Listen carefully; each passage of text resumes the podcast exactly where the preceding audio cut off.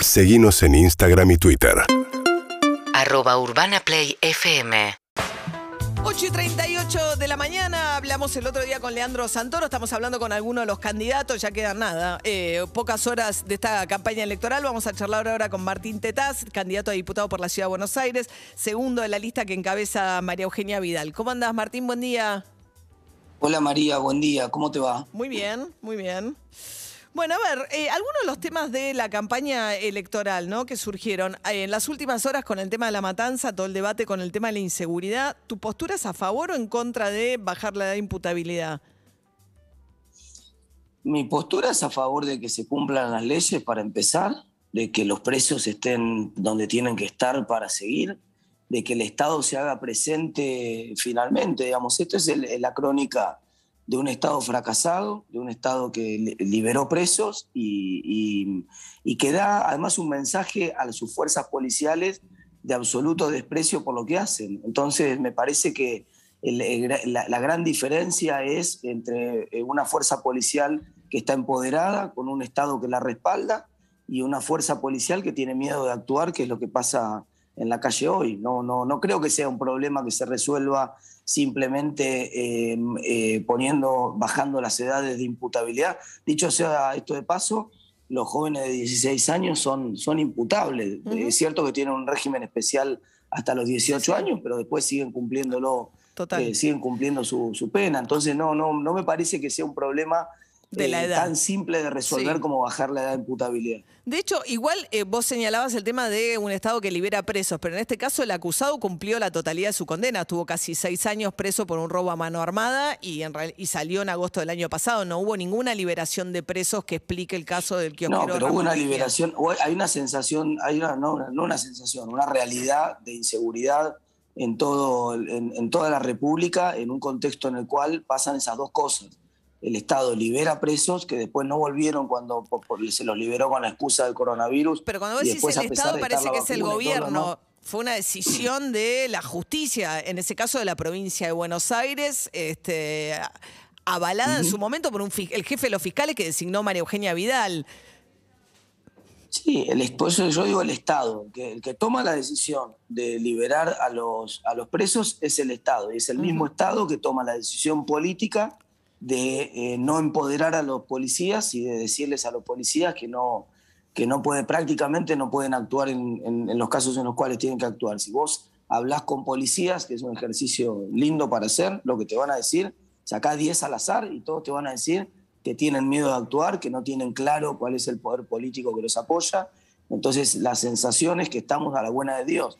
Y esto es lo que pasó, lo que pasó el otro día tiene mucho que ver con eso. Bueno, no había, no había policías, básicamente el problema es que no había, no es que eh, no actuaron en el caso de Ramos Mejía en ese lugar. Eran las 4 de la tarde en la zona comercial de Ramos Mejía.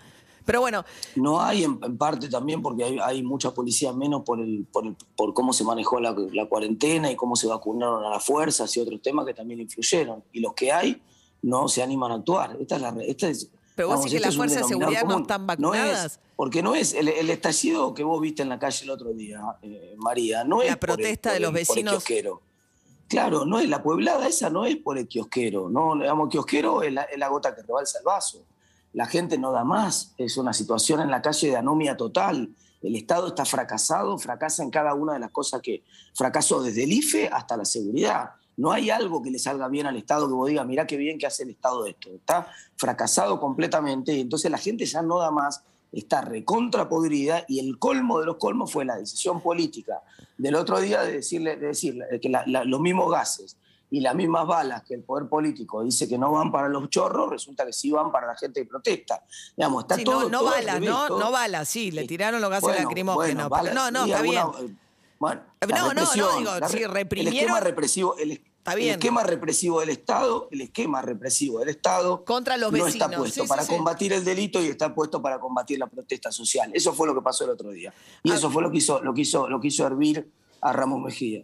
A ver, Martín, eh, hablemos un poco de economía. Eh, uno ve, y la escuchaba Vidal el otro día hablar, que el plan platita, digamos, hay como un sector de la oposición que acusa al gobierno de estar teniendo después de las pasos una conducta fiscal irresponsable, pero vos mirás los números y ves que eh, hubo de las pasos para acá el 0,5% del PBI, en todo caso, de incremento del gasto. No fue la expansión que muchos decían que iba a haber del gasto, de, de hecho tenía que ver también con que se acelera el gasto en el segundo semestre, etcétera. ¿Vos crees que hubo realmente una eh, conducta irresponsable de las pasos para acá o fue más de lo mismo? Mira, el lunes fui a dos provincias a respaldar a los candidatos nuestros en dos provincias porque nos jugamos diputados y senadores que son claves para poder empezar a construir la mayoría con la que esperamos gobernar en 2023. Fui a Tucumán y fui a La Pampa en Tucumán cuando, cuando, voy, con el auto y veo que hay en una cancha de fútbol, lo vi yo, no me lo contaron, en una, suerte canchita de fútbol, una cola de tres cuadras de personas. Digo, ¿qué pasa que están haciendo cola? Me dice, van a cobrar el bono de 5 mil pesos que le da el gobernador ahora.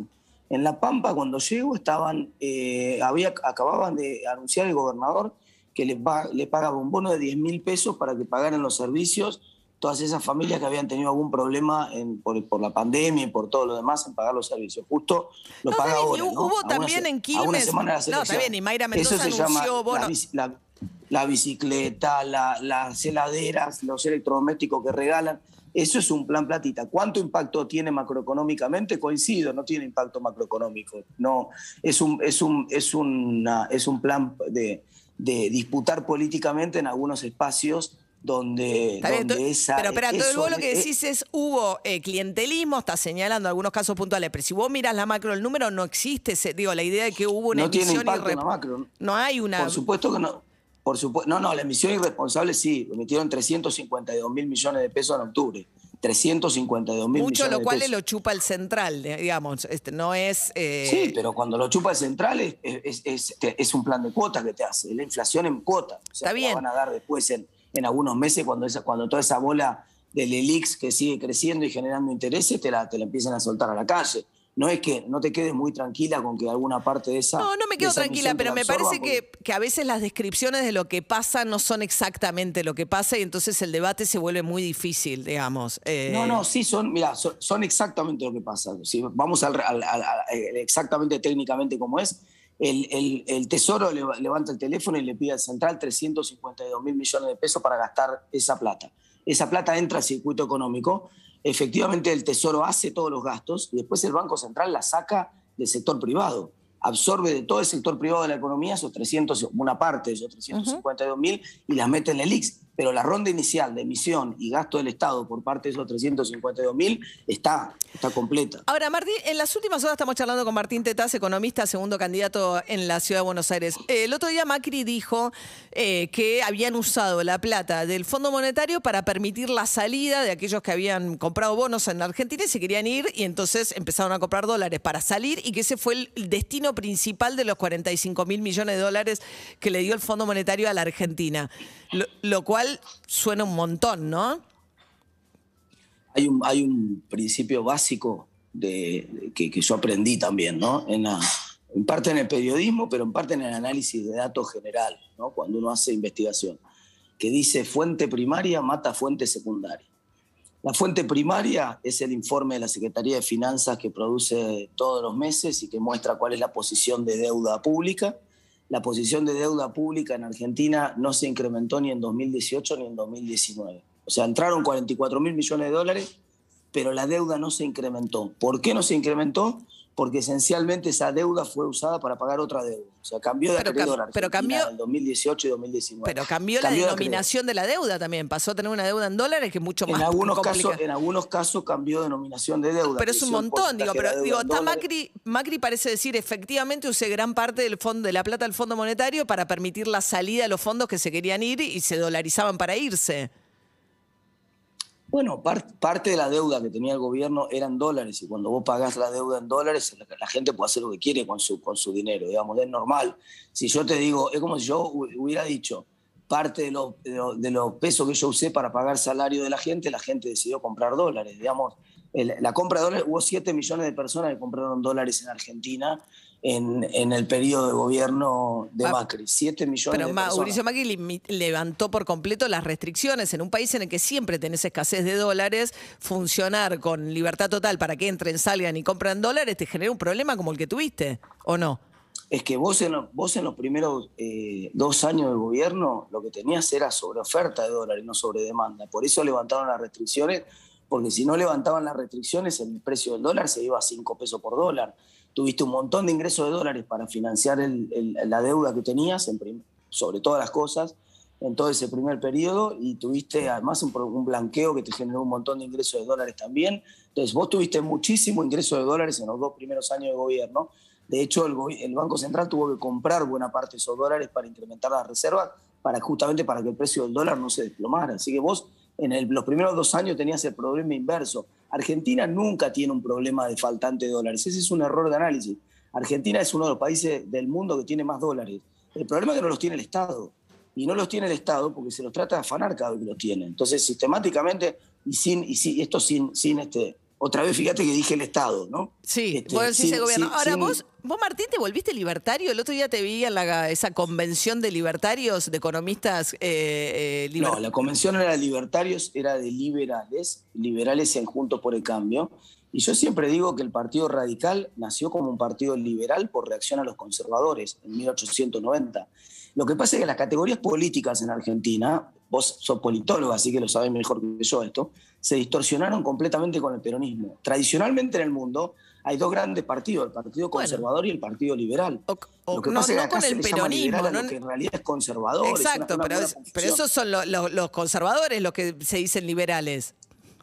No, por eso eso no se puede, es una contradicción. Vos me entendés que, de hecho, tuve este planteo en la misma convención, hice este planteo. Dije, dije que me, me gust- me gustaba estar ahí invitado porque, sí, porque- el radicalismo había nacido como un partido liberal y que yo no podía entender, me parecía contradictorio Sí. que, que algunos que eran conservadores dijeran, se dijeran liberales. Pero como economista, Y- y- vos, por ejemplo, a Milei lo respetás como economista. Sí, por supuesto, sí. Sí, sus ideas te parecen eh, respetables. No, no estoy de acuerdo con prácticamente ninguna de sus ideas, pero que yo te, yo, yo te puedo respetar a vos, María, puedo respetar a un montón de gente que realmente respeto, no que eso no me hace, no, eso no me hace compartir las ideas coincidir. políticas. Entiendo lo que decís, pero Claro. te voy a decir, pero no coincidís con sus propuestas económicas casi ninguna. No, no coincido con Creo que las propuestas de él están mal, teóricamente mal, impracticables desde el punto de vista de la práctica. Son, además, Milei, fíjate la, la- estrategia de Milei es una, ha- hablando, los escuchaba más temprano, ¿no? Es una, es una, eh, este, eh, una falacia, porque, y él se llama la falacia del hombre de paja, porque él te crea un enemigo contra el que eh, discute y al cual le gana, que es un enemigo que en el mundo está derrotado hace 30 años. Que es el Él- él comunismo. te crea un enemigo que es, claro, comunismo, la, la economía de planificación, ustedes son todos colectivistas, usted, todo el que no piensa como él es colectivista, es, este, es comunista, es- se va al otro extremo. Y ese es un rival que en el mundo se venció hace 30 años. No hay nadie que hoy esté planteando ir a una economía colectivista o ir a una economía Sí. de planificación. Entonces, si se Lo que hay inventa es un, debate. enemigo que no hay. Exactamente. Lo que hay es un debate que Sí. lo escribió claramente Michel Albert después, del, después del- de, la, de la construcción de Fukuyama en la década del 90. Hay un, eh, Michel Albert escribió un libro que se llamaba Capitalismo versus Capitalismo, que planteaba que el debate ahora era entre distintas formas de capitalismo. Y eso es lo que se está debatiendo en, en el mundo hoy y en Argentina. Él trata Ahora, de Macri se un que no confuso porque. para ganar. Claro, pero Macri se junta con Milei y dice pensamos muy parecido.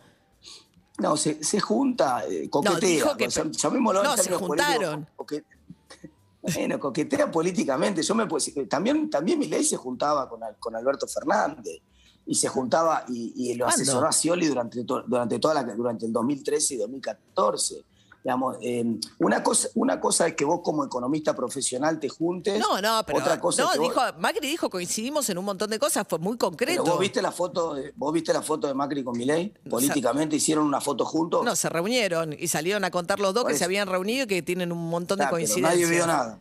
Pero nadie, a vos no te pare- Generalmente cuando hay una reunión de, donde uno comparte políticamente y uno quiere dar un apoyo político, no es habitual que la gente cuando termina la reunión haga una foto. Bueno, sería un poco confuso si la candidata de Macri en Ciudad de Buenos Aires uno quiere creer que es María Eugenia Vidal, no se va a sacar una foto con el candidato que le compite a tres días las Bueno, elecciones, no pero ninguna- deja trascender que se reunió con él y cuenta que además coincide mucho con él.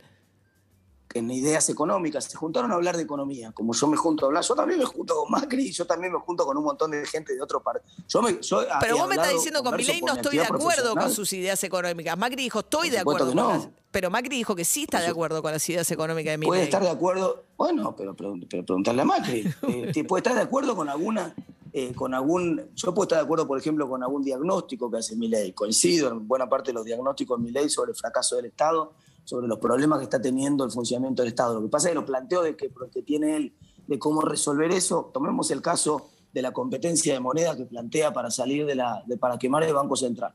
Quemar, cuando él, cuando él usa la figura metafórica de quemar el Banco Central, a lo que refiere es a ir a una competencia de monedas privadas. Eso es teóricamente implausible y además no funciona Sí. en ningún lugar del mundo. Entonces no es que eh, eh, son posi- tiene una posición miniarquista donde prácticamente no quiere que exista el Estado y yo creo que el Estado tiene que ser eh, eh, tiene que dar oportunidades Bien. en materia de educación, en materia de salud. Me gusta más el capitalismo renano que el capitalismo anglosajón. Ese es el debate que hay que hay Bien. hoy en el, en el terreno de las ideas. Ahora eh, que alguien de- de- eh, se junte, yo también me he, he conversado horas y horas con Milei antes de que ahora está un poco enojado porque estamos compitiendo y se lo ha tomado, no sé si personal o qué ha pasado, pero este, no ha querido compartir la mesa de Mirta Legrand conmigo hace poco. Ah, epa. que iba a ir yo. Sí, y se No, bajó, no no y íbamos a hacer un debate que, claro, íbamos a hacer un debate que lo habíamos convenido, que tampoco ha querido participar. Bien. En fin. Bueno. Eh, pero bueno, supongo que es un tema personal por la, de sensibilidad por la, por la situación de coyuntura de las elecciones. Martín Tetas, candidato a diputado, economista. Muchas gracias, Martín. Que tengas buen día. UrbanaPlayFM.com